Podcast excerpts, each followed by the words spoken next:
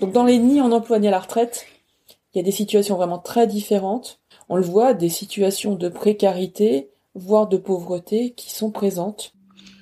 C'est un aspect qui est pris en compte dans les discussions sur le, report hein, à nouveau de l'âge d'ouverture des droits. Parce que la question c'est à quel point, en décalant l'âge d'ouverture des droits, en fait, on augmente le temps passé dans ces situations intermédiaires, on aggrave potentiellement la situation des gens qui sont dans ces situations-là.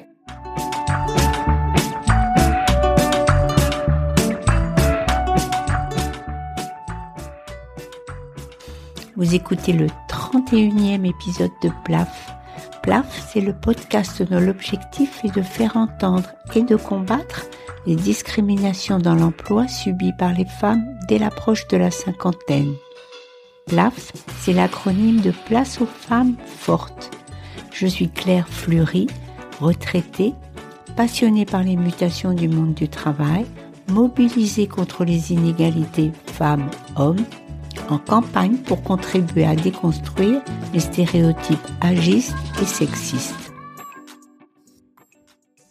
Pour commencer cette deuxième saison, je voulais traiter d'un sujet qui me tient très à cœur et qui va rapidement devenir d'actualité.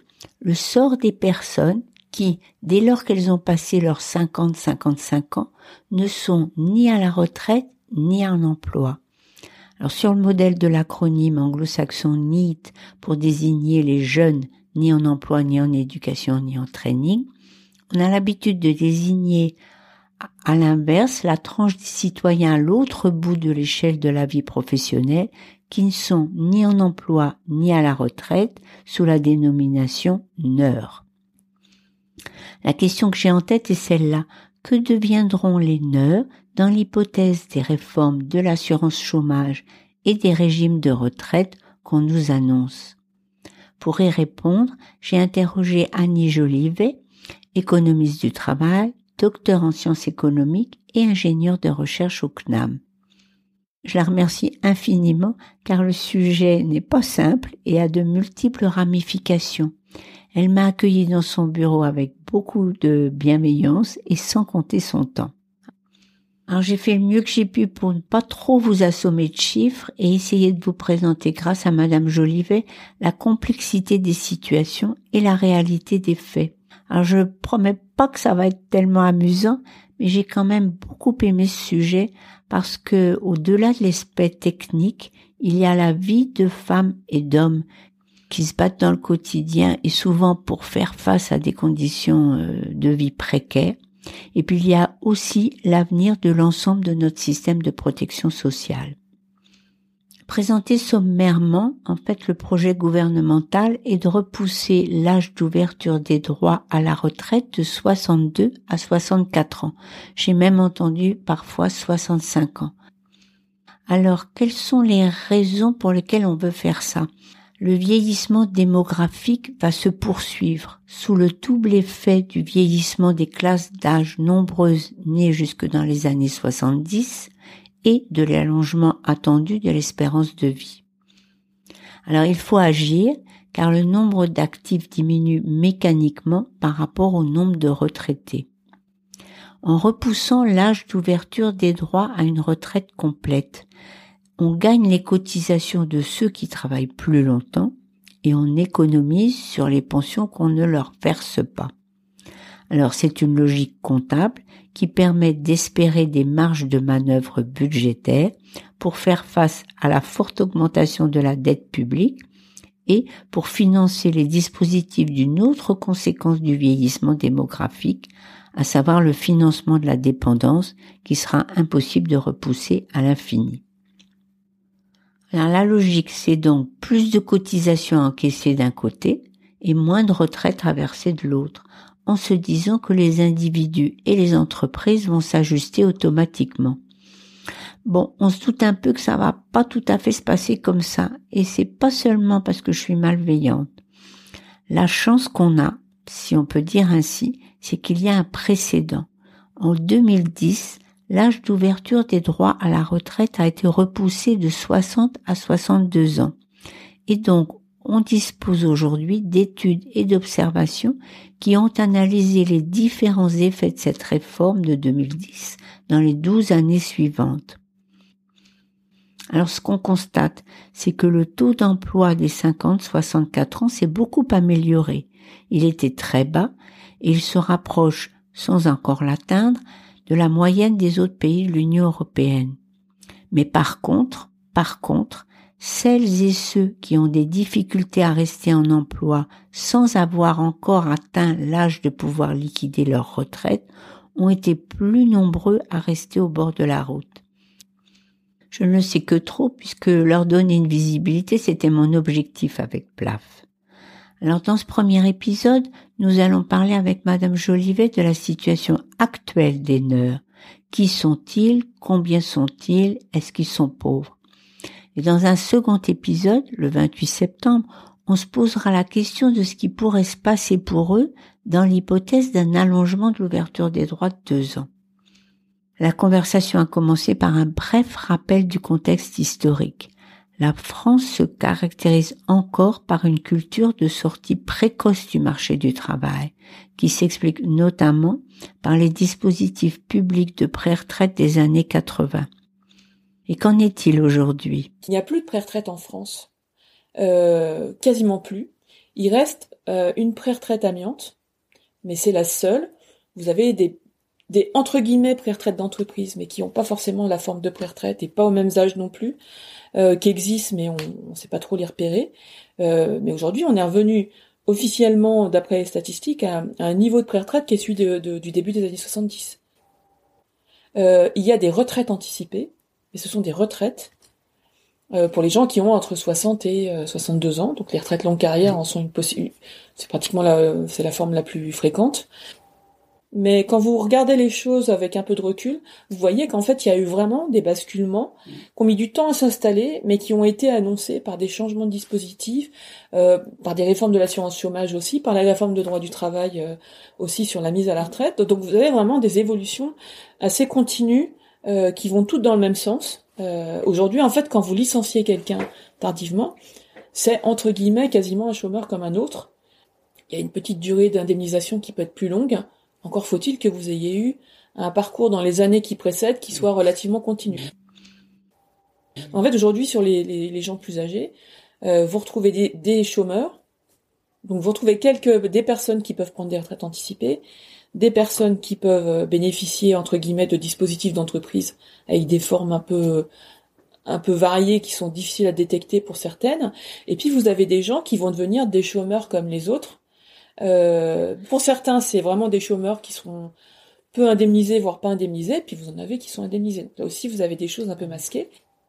Vous avez des gens qui sont euh, ni en activité, enfin ni en emploi, ni à la retraite, donc ils sont pas dans toutes ces formes que j'ai indiquées, et qui vont être euh, ben, soit euh, soit sur des congés longue maladie, euh, des arrêts maladie longue durée, pour être plus précise. ils peuvent être en, en invalidité, ils peuvent être sur des minima sociaux du type allocation adulte handicapé, RSA. Et puis vous avez aussi des gens euh, qu'on ne retrouve pas dans ce que je viens de citer et qui sont en fait euh, pas en emploi, pas au chômage parce qu'ils ne cherchent pas activement ou ils sont pas disponibles. Ils sont pas non plus dans les dispositifs de maladie.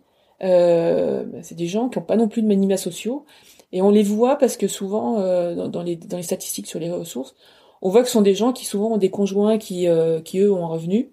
Euh, et donc c'est des gens qui vivent euh, avec leur conjoint ou leur conjointe et qui bénéficient de ce support-là. Donc vous voyez, ça, ça, ça dresse un panorama qui est assez compliqué finalement à, à repérer. Alors il y a eu des études de l'adresse là-dessus, on va pouvoir en parler. Ah, c'est là que j'ai vraiment manqué de réactivité. Heureusement, Madame Jolivet avait prévu un peu le coup et m'avait remis cette étude de la direction de la recherche des études et de l'évaluation et des statistiques qu'on appelle l'adresse. Il y a trois groupes dans les NER. Ben, ceux qui sont au chômage. Alors ça représente 26% des NER. Alors ils reçoivent des allocations de retour à l'emploi ou l'allocation de solidarité spécifique. L'ASS, c'est cette allocation qui est versée aux chômeurs en fin de droit. Il y a une deuxième catégorie dont vient de nous parler euh, Madame Jolivet, ce sont ceux qui vivent des ressources de leur conjoint. Mais là aussi, ils sont 26%. Et puis le reste dépend des budgets sociaux. Alors pension d'invalidité pour 15%, RSA 10% et allocation d'adulte handicapé 10%. On sent que vous êtes un peu assommé. Alors pour mémoriser facilement, en simplifiant, on peut dire que si on prend 4 nœuds, un est au chômage, un vit de la solidarité familiale et deux bénéficient de prestations sociales ou de minima sociaux. Et ça, ça représente combien de personnes? Alors ils sont combien? Oui. En fait, quand on cherche, quand on cherche euh, ces, éléments-là, pour les gens que, qui souhaitent un peu avoir des, des éléments, le meilleur moyen, c'est euh, de regarder sur le site du Conseil d'orientation des retraites. Alors bon, il a été question de le supprimer, ce serait fort dommage. L'intérêt du Conseil d'orientation des retraites, c'est que, bon, outre euh, le fait qu'ils mettent en, euh, en, présence, enfin, il y a des discussions régulières entre euh, des gens d'administration, des partenaires sociaux, donc organisations syndicales, organisations patronales. Il y a, y a des, des personnalités scientifiques reconnues qui sont là. Enfin bon, voilà, c'est une zone de débat. mais en plus de ça, c'est une zone de collecte et de mise à disposition d'un certain nombre d'éléments. Parce que le corps se réunit à peu près tous les deux mois. Donc vraiment, si vous avez besoin de quelque chose, euh, c'est top. Et en particulier en janvier 2022, euh, le corps s'est penché sur la question de euh, bah, justement des, des, études existantes et des derniers chiffres euh, sur euh, en gros l'hypothèse d'un relèvement de l'âge d'ouverture des droits. Et ça nous donne combien de personnes? Parce que je sens que le chiffre que vous allez donner, ça sera le chiffre plaf de l'épisode. Pour soyons clairs, à 59 ans, si vous prenez en compte toutes les situations possibles, hein, des gens qui ont arrêté de travailler, des gens qui sont à la retraite, mmh. vous avez en fait 30% de tous les gens de, cette, de cet âge-là qui sont ni en emploi ni à la retraite. En ce qui concerne le nombre de personnes concernées, ben, j'ai ressorti toujours la même étude de l'adresse. Donc l'adresse en 2015 évaluée à 1 400 000 personnes les neurs de 53 à 69 ans résidant en France métropolitaine.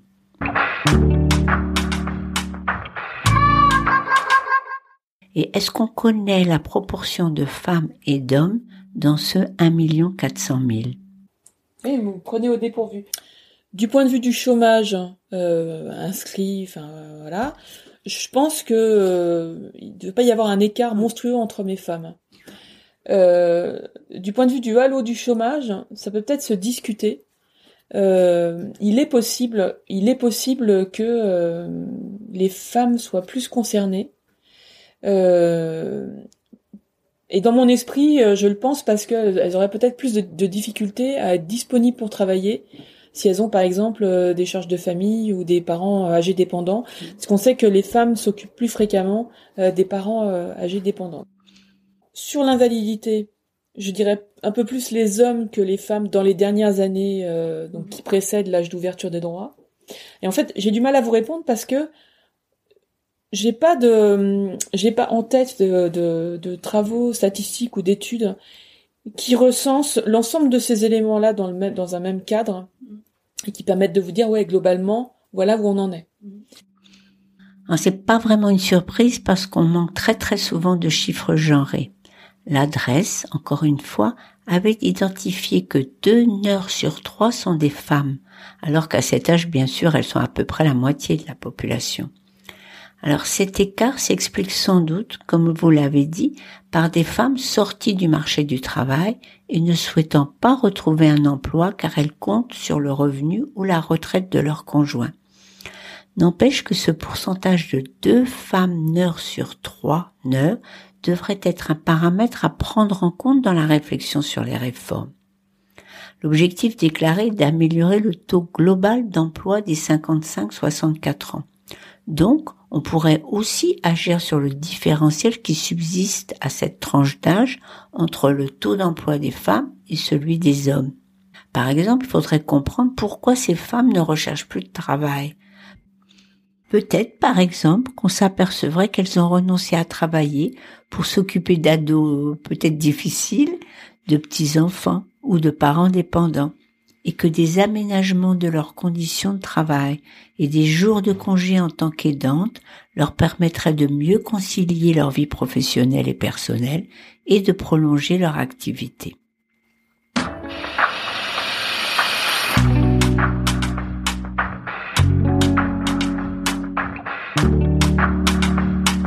Titre de l'étude de l'adresse alarmait.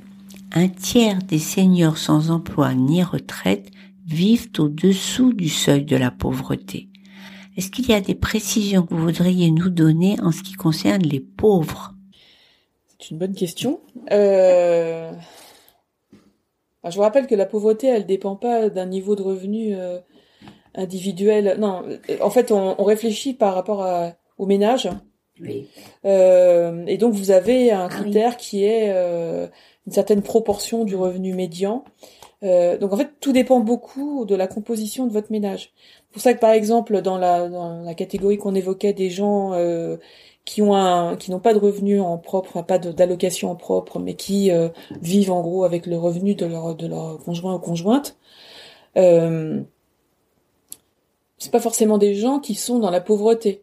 Vous pouvez avoir un conjoint qui, euh, qui gagne suffisamment sa vie pour que, si vous êtes que deux personnes par exemple, vous, vous soyez au-dessus de la barre euh, de la pauvreté. Ce qui ne veut pas dire que vous arrivez par exemple à financer des dépenses exceptionnelles. C'est pas tout à fait la même chose.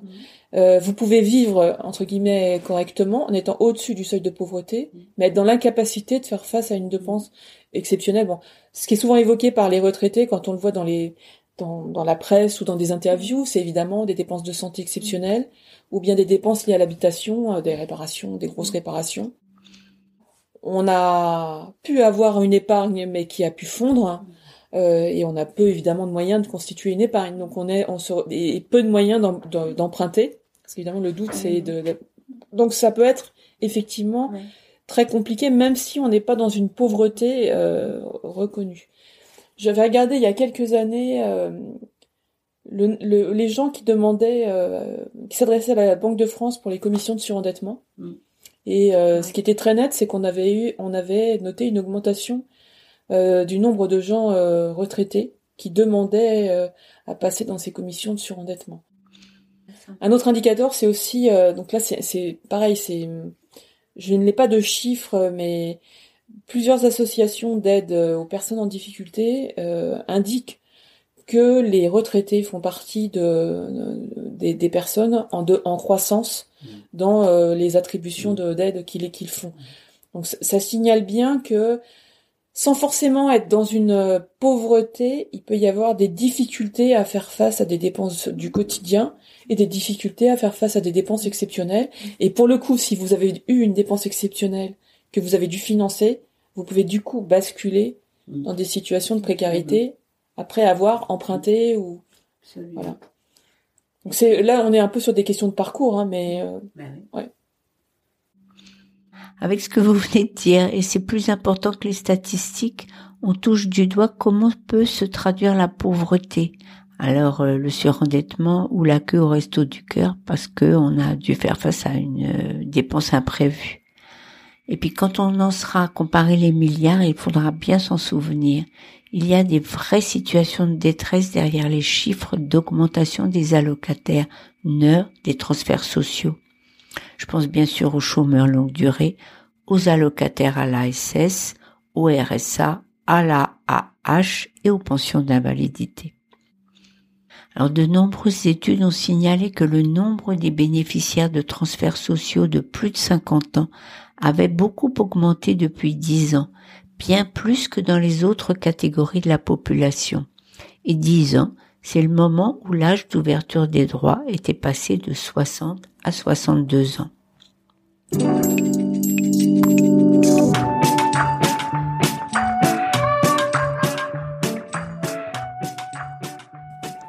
Est-ce qu'on constaterait les mêmes effets si on décidait à l'avenir de reporter à nouveau l'âge d'ouverture des droits de deux ans, donc de 62 à 64 ans?